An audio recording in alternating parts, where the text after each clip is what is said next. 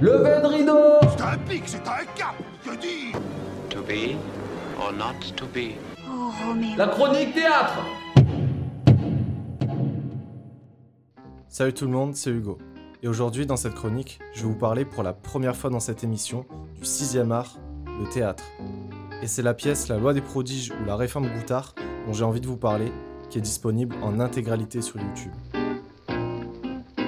Écrit, interprété et mise en scène par François de Broer, il nous présente une pièce unique autant dans la mise en scène que dans l'histoire.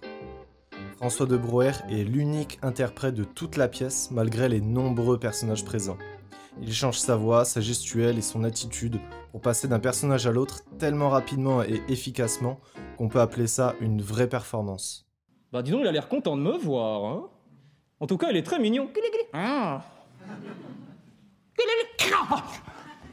Oh putain, il m'a bouffé le doigt, dis donc Non mais Rémi, ça va pas? On ne mord pas le doigt des invités comme ça, qu'est-ce qu'il a aujourd'hui? Je sais pas, peut-être que s'il passait un peu plus de temps avec son père.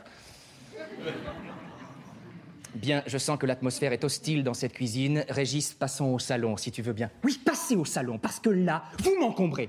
Oui, nous passons au salon, c'est ce que je viens de dire. c'est pas... Régis.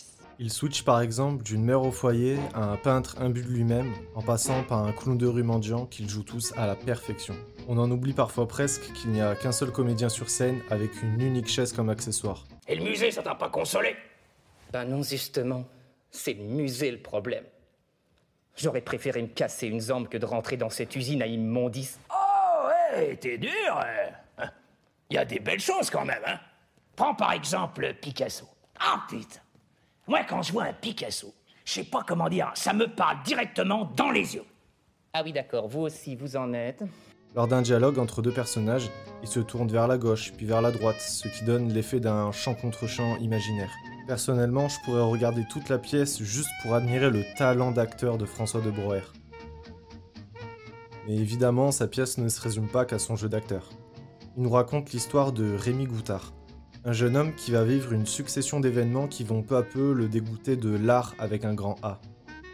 Ayant eu un père scénariste raté ou encore une copine étudiante en histoire de l'art qui va lui briser le cœur, il va passer sa vie à alimenter sa haine pour l'art et va même jusqu'à vouloir l'interdire avec la fameuse réforme Goutard.